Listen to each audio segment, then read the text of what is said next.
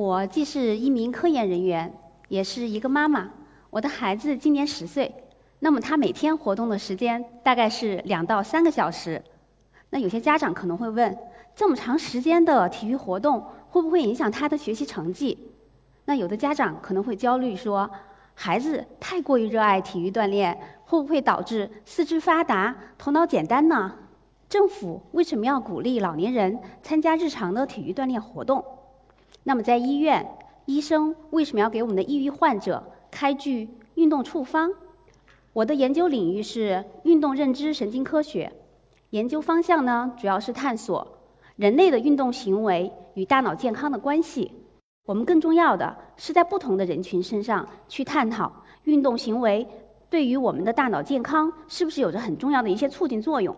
关于体育锻炼是不是能够改变大脑呢？我们在实验室的研究里面呢，招募了一些被试。我们想要去探查这些被试在三十分钟的有氧运动之后，他们相关系的一些脑区是不是有一些功能活动的一些改变。所以我们让这些被试在蹬踏功率自行车的时候，去评估自己的用力的感觉或者是出汗的感觉，每隔两分钟评估一次。所以在三十分钟，他们评估了十五次自己的努力的状态和用力的感觉。此外呢，我们还让这些被试呢，我们还给他们携带了这个心率表，去评估他们的心跳次数。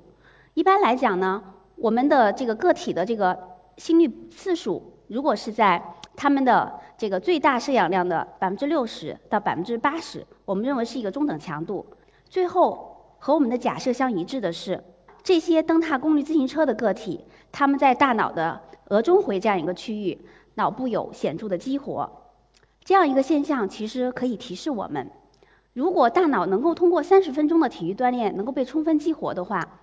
我们的学校的体育课程是否可以考虑把体育课安排在我们进校的第一节？这样大脑得到充分的激活，孩子们可以更好的去应对一些学业压力或者是说学业任务。我们在做这个实验的过程当中呀，我们发现并不是每个人都能从相同的运动当中去获益的，我们会存在一些个体差异。我们进行了第二个实验，我们招募这些个体呢，一组呢是体质水平好的，一组呢是一般的体质状态。最后我们发现，和体质高的这个一些个体相比，那么体质一般的这些个体更容易从中等强度的这样一个运动当中去获益，他们的认知功能提升的程度会更快，他们在工作记忆的表现会更好。与此同时，他们大脑和工作记忆有关系的一些脑区也出现了一些优化的一些特征。所以，这样一个研究呢，去很好的提示我们，即便是半小时的体育活动，也能够改变我们的大脑功能。那我们不妨要去看一下，日常的人他不仅仅是三十分钟的有氧运动，可能很多人保持着一个体育锻炼的习惯。我们想要去探讨的是，有规律的这种体育锻炼的习惯，是不是能够去优化大脑的这种功能活动呢？那我们都知道，在咱们国家，太极拳是根植于中国传统文化的这样一种有氧锻炼的项目。在西方，其实它被称为是动冥想，它是包含着有氧运动、冥想训练以及腹式呼吸训练在内的一种身心整合的调节方式。所以，我们想去探查这种整合的训练方式对大脑的影响，我们就招募了一组被试。是锻炼了十年以上的这个有打拳经验的这些个体，另外一组呢是不参加任何体育锻炼活动的这些个体。我们发现和一般的这种普通的不参加体育活动的静坐的或者久坐的这些人群相比呢，咱们打拳的这些老年人，他们在额中回的专门化的程度得到了很显著的提高。而且更有意思的是，我们发现打拳的经验越长，那么他们额中回的偏侧化以及专门化的能力也就越高。这样一个研究结果，给了我们后续研究也有很多的一个思考。从事专业运动技能学习的这些群体，他们的大脑和一般人会有不一样的地方吗？所以，我们以国家的运动员作为一个实验对象，然后去探查，在这种不同的项目当中，我们去看这种大脑表现的结构特征是不是会有一些差异。最后，我们发现了，其实我们的运动专家他都能表现出一些特异化的这种专门化的大脑结构特征。长期的运动技能学习，它能够改变我们局部脑区的这样一些皮层下的一些组织形态，以及呢，去改变我们皮层上的这种皮层厚度、还有褶皱度等等这些结构指标。那么这刚才我介绍的这些呢，都让我们很明确的一个问题：无论是什么样的一些活动，其实都能够对我们的大脑的功能或者是结构有非常显著的影响。那么现在我们要去带着大家去看一看，在不同年龄的人群身上，这样一个影响是否也仍然在存在。那么我们是通过五年的时间，对一百九十二名中国儿童青少年六到十八岁的这些孩子进行了大脑的一个扫描。那么每隔一点二五年呢，这些孩子还接受第二次和第三次的扫描。同时呢，我们对他们的身体活动的状况进行了一个量化的评估。最后，我们发现，身体活动量越大的孩子，他们在运动相关系的一些脑区，比如说中央后回和中央后沟，那么这些区域它的皮层的体积表现的会越大。那么在这个实验当中呢，我们之前提到过体质这样一个概念，所以我们想着体质是不是也会有影响呢？在这样一个实验当中，我们对孩子的上肢力量、下肢力量和这个有氧耐力跑进行了一个很系统的一个评估工作。最后呢，我们也和我们的假设发现了一个一致样一个结果，就是我们孩子的体质水平同样能够去调控身体活动与大脑的发育之间的一个关联。这样一个研究应该是国内首个去探索身体活动与儿童青少年大脑健康之间关系的这样一个研究。除了这个儿童的这个群体之外，其实我们也非常关注青少年。青少年呢是个体心理发展和大脑发展的一个关键期。那么这个时候，个体的独立意识和自主意识是充分发展的。同样，这个年龄呢，也处在一个易感的一个年龄阶段。在大脑的表现上面呢，他们的与情绪相关系的这些脑区，比如说边缘系统，那么表现出快速发展的现象。但是呢，与认知调控相关系的一些脑区，比如说前额叶，还远远没有达到成熟的水平。所以，我们的青少年往往会表现出来一些情绪失调的现象。容易导致抑郁或者是说焦虑，所以我们同样进行了一些实验室的研究。我们招募被试到我们的实验室来，然后一组被试呢安静的看书，另外一组被试呢做中等强度的有氧锻炼。我们发现和这种安静看书的孩子相比，这些三十分钟有氧锻炼的这些孩子，他们的自尊有了很大的提高。自尊是心理学的一个概念，那么和我们平常所理解的自信心啊差不多是等同。除此以外呢，我们还发现这些孩子的负性情绪，也就是他们情绪困扰的分数得到了显著的一个下降。在脑成像的这个研究上，我们发现蹬踏功率自行车的这些孩子，他们运动完三十分钟之后，与这些看书的孩子相比，他们在大脑的前额叶以及和杏仁核这两个脑区，他们的对话有了显著的提高。那么从这个脑成像的术语来说，他们的功能连接有了显著的增强。更有意思的是，我们发现功能增强的这样一个程度，恰好能够和他们的负性情绪的变化的程度呈现显著的相关。也就是说，孩子们的负性情绪降低了多少，那么大脑里面这两个脑区之间的连接就增强了多少。这样一个实验研究，能够很好的让我们去揭示体育运动去改善负性情绪的脑机制。在心理学当中，有三大心理过程，一个是认知过程，一个是情绪过程，还有一个叫意志过程。那么表现出来的个体的特质呢，我们把它称为意志品质。在西方有一个词跟它概念非常相似，那么叫心理韧性。我们想去探讨体育活动到底能不能提高孩子的意志品质。我们对小学一年级的孩子进行了一组实验研究。那么一组被试呢，保持日常的生活方式和学习方式；另外一组被试呢，我们让他们参加三个月的冰雪运动的练习。那么比如说包括滑雪、滑冰等等。冰雪运动的这组孩子在三个月之后参加我们的脑成像的扫描以及相关的一些意志品质的测试。最后我们发现他们的意志品质在三个月之后有了非常显著的提升，而且他们在自觉性、坚韧性等等这些不同的维度上的提升都异常显著。我们不妨要去思考，在大脑里面是不是能发现和意志品质相关系的一些脑区呢？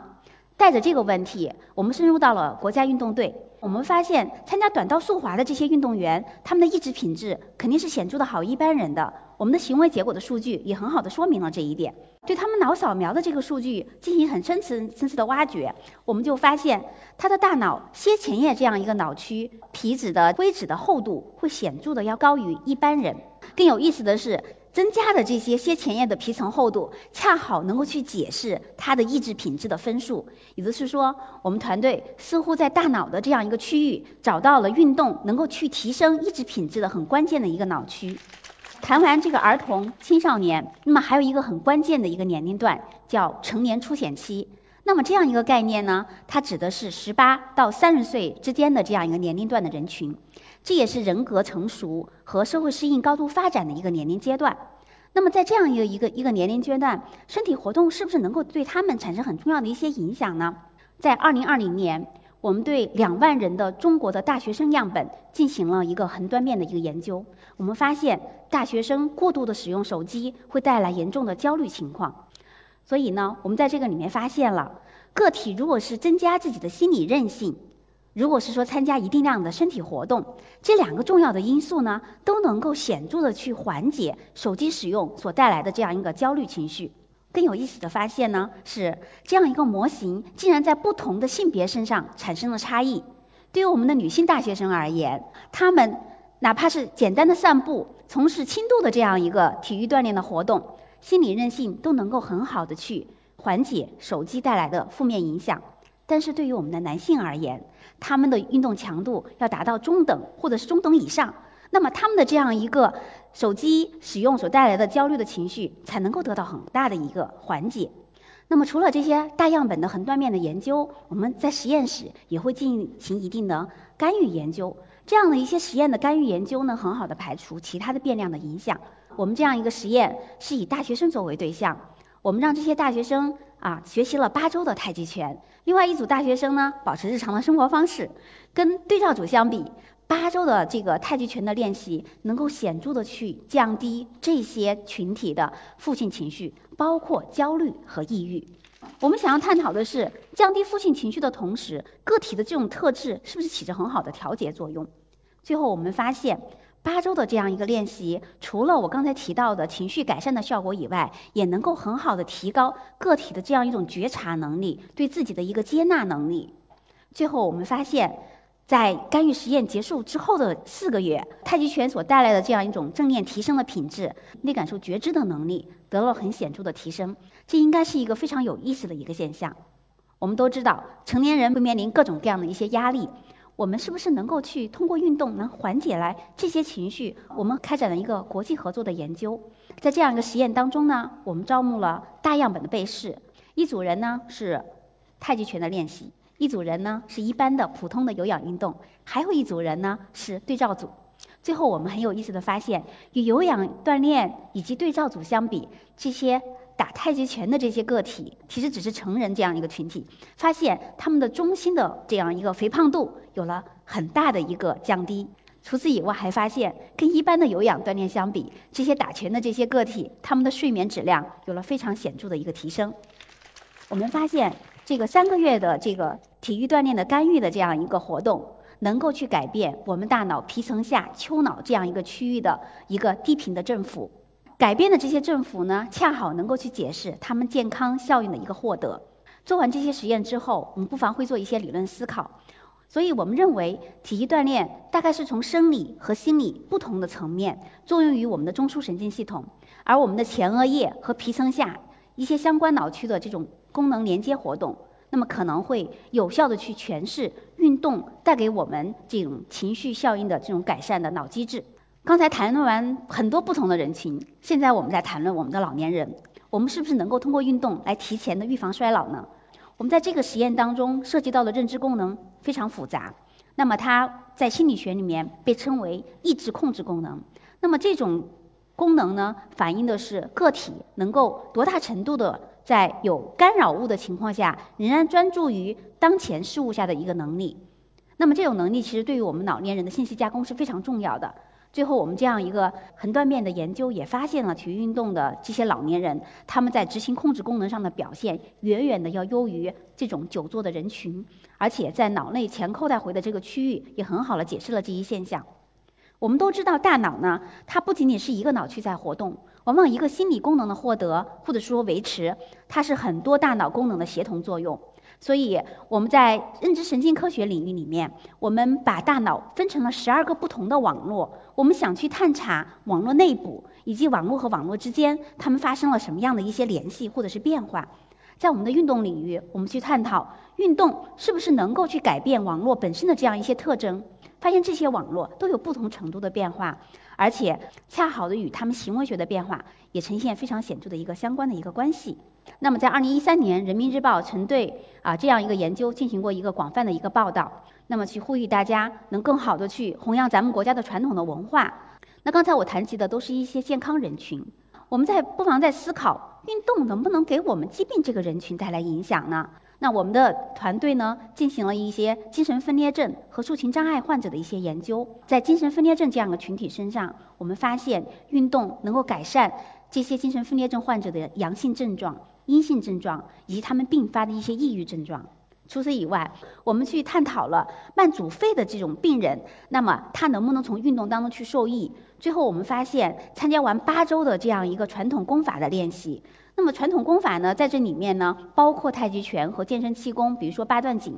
那么我们把这些关键的一些技术动作整合在一起，去探查这些这个传统功法对于个体慢阻肺的患者他的肺通气能力的影响。最后，我们发现他们的临床症状在锻炼完之后得到了显著的降低，而且我们发现，在大脑的一个叫额下回的这样一个区域，那么他们的度的中心度也显著的下降。这两个指标之间，而且呈现出来了非常显著的相关。也就是说，在临床上，这种临床症状的非通气功能的一种改善，在脑子里面能够想到相应的一些认知的一些神经表征。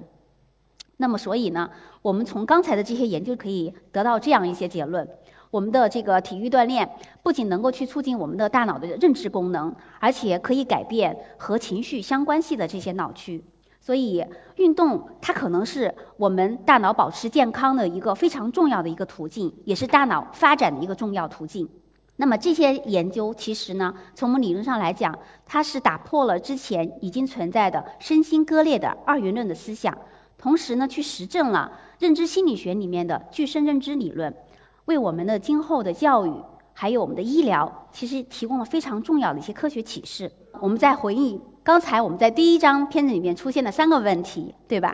我们的这个孩子参与体育锻炼活动，能够优化他们的大脑认知功能，提高学业成绩。我们的老年人能够通过运动来延缓他们认知功能带来的下降。那么，甚至是在我们临床患者当中从事运动呢，也能够降低他们一些负性情绪的一些困扰。所以，运动应该是我们大脑最好的一种投资方式。如果说学习就像长跑，那么人生其实就像一场马拉松。